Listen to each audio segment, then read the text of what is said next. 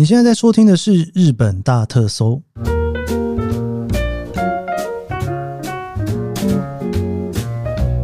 欢迎收听《日本大特搜》，我是 Keith 研究生。今天是二零二三年令和五年的九月二十号，星期三。其实啊，今天应该秋天的感觉，不知道大家有感受到了吗？因为我现在还没有回到日本哦。但是因为这个星期六呢，就是秋分之日哦，理论上呢，我自己。对于东京的概念是，秋分之日的前后啊，就会刮起东京的第一阵秋风，真的是相当的准时。不知道为什么每年也不是真的就是九二三那一天，可能就是个前两天或者是后两天，差不多的时间。然后去年应该真的就是这一天哈，感觉今年的秋天要开始了哈，哇，终于要结束这个很热的夏天。不知道大家红叶季节要来日本玩的行程安排的怎么样呢？很多人都会问说，这个红叶季节来东京要去哪里玩？其实，其实红叶哦，在日本分两种啦，一个是枫叶，另外一个是银杏嘛。哦，我自己觉得在东京的市区啊，你不用看枫叶，那个银杏真的是非常非常的美。尤其有很多那种，因为我平常开车，那个车子两旁种的树，在夏天整片绿，你没感觉。到了秋天，全部都变成银杏，所以你就会有点走在哪里吼，各个不同的街景，通通都变成黄色的银杏在旁边。我觉得这一个季节，就是十月可能中吧，哦，一直到十一月的这一段期间，是东京我觉得最美的一个月，天气也好哦，还蛮凉快的，而且到处都可以看到银杏。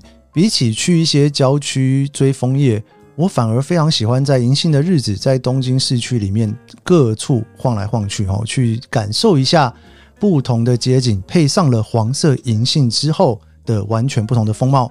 好，我们今天哈，我想要再来回复一些 Q&A 哈。我的目标是把这个 Q&A 在我回来之前，然后我回到日本玩之后呢，就可以回复一些新的 Q&A，但是好像办不太到这件事情。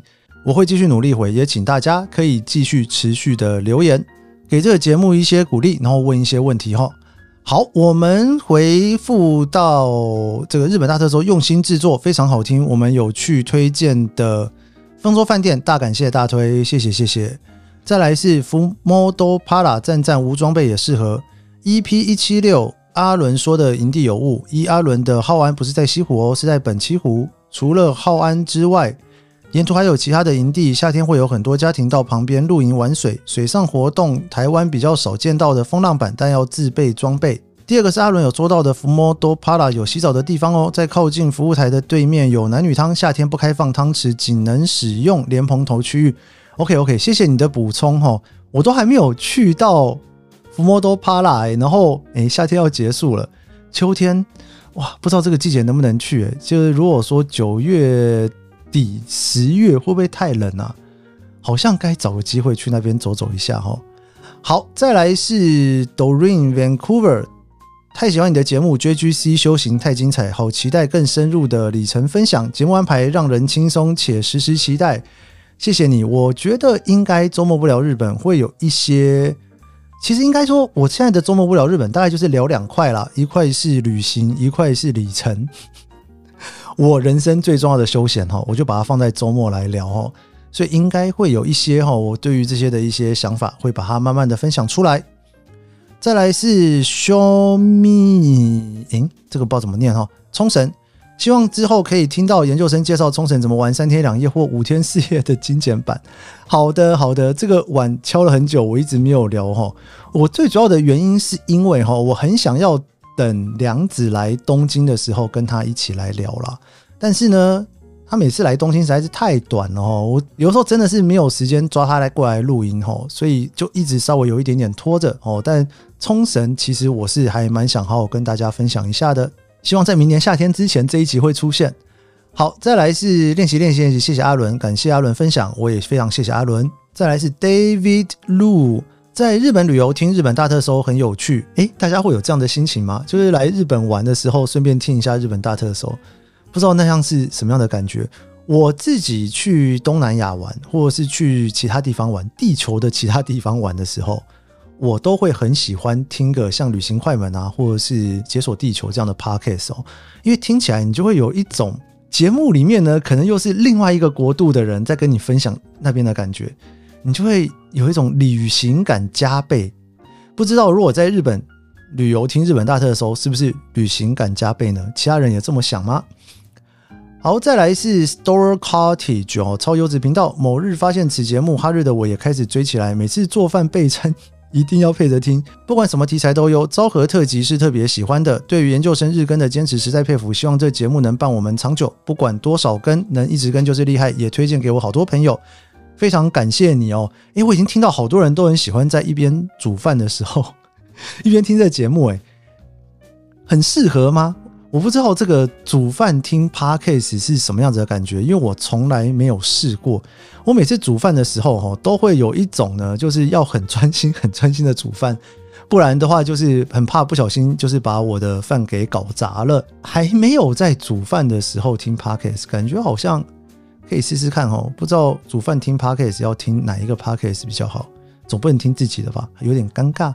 好，再来 S U 三谢研究生欧某这集太喜欢了。之前听了三井系列，十一月份去日本的行程订了三天的三井花园饭店。今天听完欧某之后，明年去日本时，欧某会是我的首选。谢谢研究生的日本大特搜，是我每日一早起床必听的节目。欧某跟老田聊的这个上下集啊，非常精彩哦，我自己都非常喜欢哦。我觉得老田他真的不愧是这个做娱乐算是旅行业的记者哦。他看这些旅游的角度真的也是不太一样，所以大家听了老田的欧某跟游轮，有没有觉得打开一个全新的世界？我自己有诶、尤其听他在聊游轮的时候，就会觉得说，诶，我怎么从来没有想过在日本住游轮呢？好像可以来试试看哈，哈，大概是这样子的心情啦。好，我们回复最后一个哈，这个是五四哈娜 Summer Sonic，第一次参加音乐季，嗨得很开心，但真的太热了。真的太热，真的太热！诶，不知道有多少人一起去了 Summer Sonic 哦。这个今年的 Fuji Rock 跟 Summer Sonic 都是我第一次去。然后这个呢，大家应该持续有听，应该知道哈，就是完全被大头给推坑的哈。然后录影呢是被阿抛推坑的，所以呢，就是都有去尝试了一下这些不同的活动。今年夏天特别的开心啦哈，挑战了一些平常没有挑战过的事情，看到了一些以前没有看过的日本。这应该也算是我做这节目的一个新收获吧。好，我们今天要来聊昭和三十四年，一九五九年。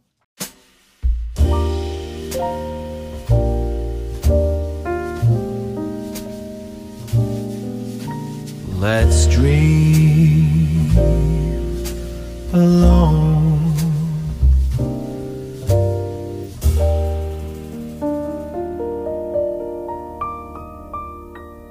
昭和三十四年，一九五九年。如果有一个词汇要来形容这一年的话，那就是“ミチ”。ミチ是谁呢？ミチ啊，就是之前的皇太子妃哦。后来呢，成为了天皇明仁的皇后哈。 这个故事啊，必须要聊到在青井泽的网球场。不知道大家去青井泽玩的时候，有没有注意到这个故事呢？以前我每次只要带团到青井泽，就一定会聊一下这一个非常感人、有趣的一个爱情故事哈。就是呢，当时的皇太子，就是后来的天皇明仁，他在轻井泽打网球的时候呢，认识了日了美智子哈。认识了一年八个月之后啊，他们决定在昭和三十四年（一九五九年的这一年）结婚。因为美智子呢不是皇室成员，而是民间的成员。当然说民间这件事情也不是这么的平民哈。因为美智子啊，其实呢是在东京大学的医学院出生的。他的父亲呢后来是成为了日清制粉的会长正田英三郎，他是家中的长女哦。小学呢是念的是四谷的双叶小学校，中学啊是念白金的圣心女子学校，后来呢毕业于圣心女子大学。所以美智子虽然说她是庶民哦，不过她基本上呢也算是比较有钱的家族啦，否则怎么会在清井泽的网球场碰到当时的皇太子呢？但是不管怎么样，这都是一个在当时非常重要的佳话哦。为什么这么说呢？因为以前的规定啊，就是皇族呢，你基本上哦，你是要跟皇族结婚的哦，这是他们属于皇室典范的一部分。但是呢，在这个二次世界大战之后的新宪法呢，贵族制度已经完全被废止了。所以在法律上面来讲，皇太子想要去跟不是皇族的美智子结婚，理论上应该大家都没意见哈。而且美智子的家里面也算是家世背景非常的好，门当户对这件事情应该是有吧哦。只是说它不是皇室的一部分哦，只是说呢，法律上面没有问题，但是这个世界上面的人怎么想呢？这就是另外一个问题了，因为这已经跟过去的尝试有非常非常遥远的距离。在前一年的昭和三十三年的八月十五号，哈，当时的天皇呢跟皇后哦决定呢要跟正田家来讨论这件事情哦。正田家就是指美智子他们家，因为美智子的爸爸是正田英三郎哦。那当时呢，他们就取得了宫内厅长官的许可，决定呢要来跟正田家来讨论结婚这件事情。他们一开始要讨论的时候，哈，这个正田家快被吓死了，哈，就想说，怎么会是皇室来跟我讨论说要来迎娶我们家的女孩呢？正田家非常非常的害怕，也不能说害怕了，应该说非常的惊讶，哦，就不断的表明说，呃，这个不好意思，我们就这件事情，我们是不是就到此为止，不要再继续讨论上去了，哦。于是呢，后来呢，这个米智子啊，就在九月三号的时候呢，就溜到了欧洲去哈。其实他那个时候是去参加，就是圣心世界同窗会哦，就是他们算是校友会吧，他们圣心女子大学的校友会的一个第一次的世界会议。他以日本代表的身份哈，到了比利时去，然后也到了欧美的各个国家去哈。事实上，大家应该可以想象，皇室应该非常非常多人反对，因为这毕竟就是一个非常大的事情。不过呢，这个其实对于当时的日本来讲，真的算是一个美事哈。就是除了皇族的想法之外哈，为什么呢？因为在宪法新的规定里面来讲，这个结婚理论上应该要是两性哈，就是男女双方呢都觉得非常好的情况之下，两边的合意结婚，很有这种新价值观的民主感。最后啊，在这个皇室的会议里面呢，决定了这一个婚约。之后呢，美智子就跟天皇跟皇后哈打完招呼之后呢，开了他们的记者会哦。在这个记者会里面呢，美智子说啊，皇太子呢非常的诚实，而且也非常的棒哦。他打从心里面非常的信赖他，也尊敬他。这一番话，被民间称作叫做二次世界大战之后最大的英雄哦。于是就在这一年昭和三十四年的四月十四号，办了这个结婚典礼。两个人呢，乘坐了六匹马，拉着马车，在都心，就是东京都内呢，进行了一个大的游行。沿途一共有五十三万人庆祝他们结婚。其实结婚的当天呢，原本大家觉得天气不会太好哦，一直到前一天为止啊，天气预报呢都说哈，隔天应该会是很大的风，晴时多云偶阵雨，气温也会大幅的下降。但是呢，到了结婚当天呐。四月的下午三点有二十五点六度，比起平均的温度啊，大概高了十二度左右。因为美智子结婚呢，这一年就掀起了美智子的热潮，这个真的是当时最大的新闻。那一天下午两点半一过，从二重桥开始哦，皇太子跟美智子呢两个人呢一起乘着马车，从皇居前的广场到半藏门，到四谷，到神宫外苑通，最后呢抵达他们的新居哦。在涩谷的长盘松，全程呢大约有八点八公里，大约五十分钟的车程，一共有五十三万人围在旁边看着他们结婚，沿途全部都是日本国旗。当时呢，一共派了一万两千人左右的警卫，因为他沿路呢都是走着都电的轨道，所以他们呢在事前啊就用一些石子啊沙哦去把这些轨道全部都铺平，以防止马的脚或者是马车不小心卡到沟里面。而这一个报道呢，非常非常的热烈，沿途全部都是摄影师。当时的电视台啊，还有去制作了大概三百公尺规模的移动式的轨道哦，来拍摄这一个画面。当天呢，所有的电视台都有实况转播，有非常非常多人为了要看这一个实况转播而跑去买电视哦。光是在结婚的前一天啊，就新增了两百万的契约哦。最后啊，全日本呢，应该有一千五百万台电视哦，在看着这一场实况转播。在昭和三十四年的二月呢，有做了一个问卷调查，问大家说，现在大家觉得皇室是怎么样的哦？在啊这个调查里面呢，大家知道说。皇太子要结婚的对象是正田美智子呢，有九十四 percent 的人知道。然后问他们说呢，诶，他对方哈并不是一个皇室，而是民间的一般庶民，你觉得好吗？有八十七 percent 的人觉得好，四 percent 的人觉得不好，九 percent 的人觉得无所谓。觉得好的理由里面呢，有百分之三十觉得说皇室能够跟民间更亲近，这是一件好事。有二十三 percent 的人觉得这个是民主时代非常适合啊。然后呢，还有九 percent 的人觉得这是一个非常好的优生学。诶，讲到这优生学，好像真的这么一回事哈、哦。皇室跟皇室结婚，大家觉得在优生学上面来讲不是那么的健康。这个真的在当时是一个非常非常大的消息啊！你想想看哈、哦，这个在日本开始进入民主化之后呢，皇太子决定要恋爱结婚呢。这个恋爱结婚的这种感觉，等于有点让大家觉得，诶。这个民主是玩真的，而且他们是真的恋爱结婚哦，并不是那种为了民主时代而假装恋爱结婚，或者是呢皇太子特地去很努力的找对象。所以在当时有这样的热潮，而且全民都很同意的情况之下，应该大家真的是对于这种民主社会接下来的经济发展有一些完全不同的期待。除了美智子的这一个佳话之外呢，其实这一年呢、还发生了一个我觉得非常有趣的新闻，想要跟大家分享哦。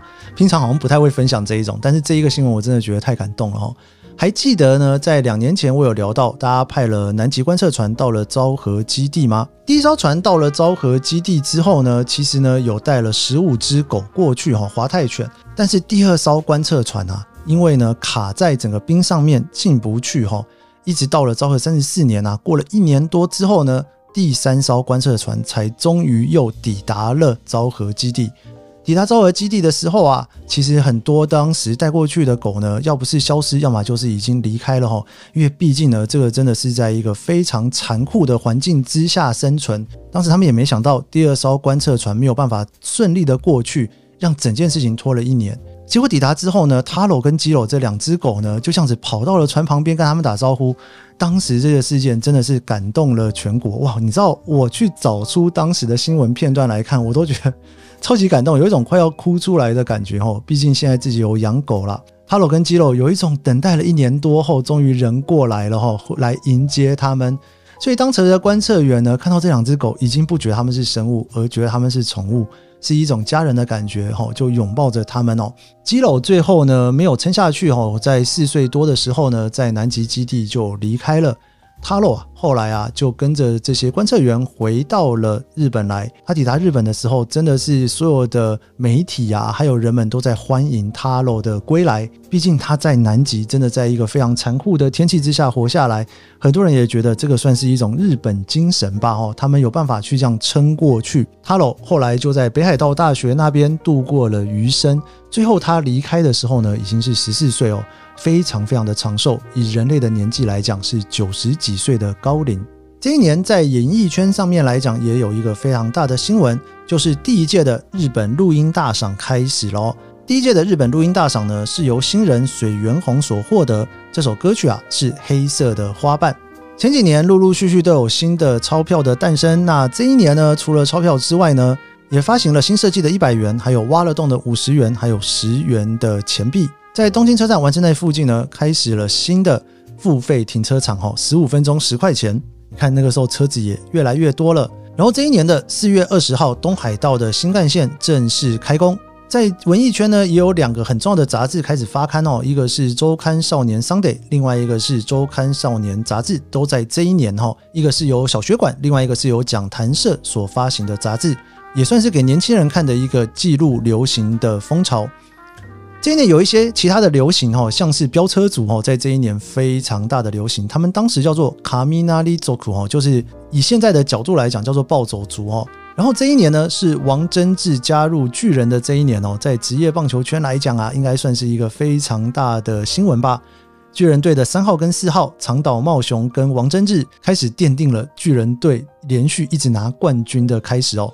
今年的天皇跟皇太后呢，还去了后乐园的球场看了棒球。看棒球的那一天呐，长岛茂雄啊，还奇迹似的在第九回的时候打出了撒尤那拉再见全垒打，这算是个什么奇迹式的戏剧性效果呢？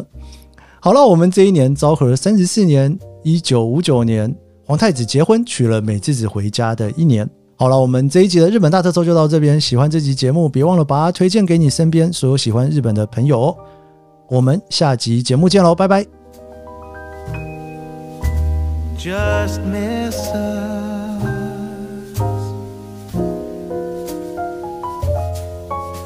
We'll stow away on a slow boat, maybe to China.